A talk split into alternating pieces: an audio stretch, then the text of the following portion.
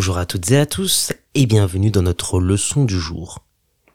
Les trois mots que nous allons découvrir aujourd'hui sont un soupçon, un voyage et témoigner. Un soupçon, c'est un léger doute que l'on peut avoir, que l'on peut ressentir dans une situation. On n'a pas de certitude, mais on ressent quelque chose qui nous fait penser qu'il n'y a pas de vérité autour de nous. On peut dire Ma voisine a des soupçons sur l'honnêteté de son mari. Ma voisine a des soupçons sur l'honnêteté de son mari. Ou encore, il y a un soupçon de triche sur l'équipe adverse. Il y a un soupçon de triche sur l'équipe adverse. Un voyage, c'est un long déplacement qui se fait d'un lieu à un autre. Le voyage peut être pour le travail ou tout simplement pour le plaisir. On peut appeler voyage le déplacement en soi dans les transports, comme également le fait de visiter la destination où l'on va.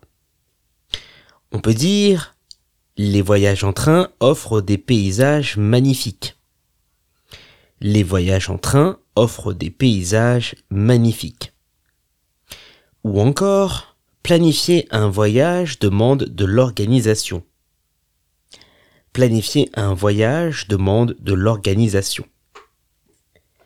Témoigner, c'est le mot que l'on va utiliser pour parler du fait de raconter une expérience que l'on a vécue, quelque chose auquel on a assisté. Témoigner, ça doit se faire de la façon la plus honnête et transparente possible. On peut dire, pendant les procès au tribunal, les victimes doivent témoigner. Pendant les procès au tribunal, les victimes doivent témoigner. Ou encore, mon artiste préféré a témoigné à la télé sur son enfance difficile. Mon artiste préféré a témoigné à la télé sur son enfance difficile. Pour retrouver l'orthographe exacte de nos trois mots du jour, rendez-vous dans la description de ce podcast.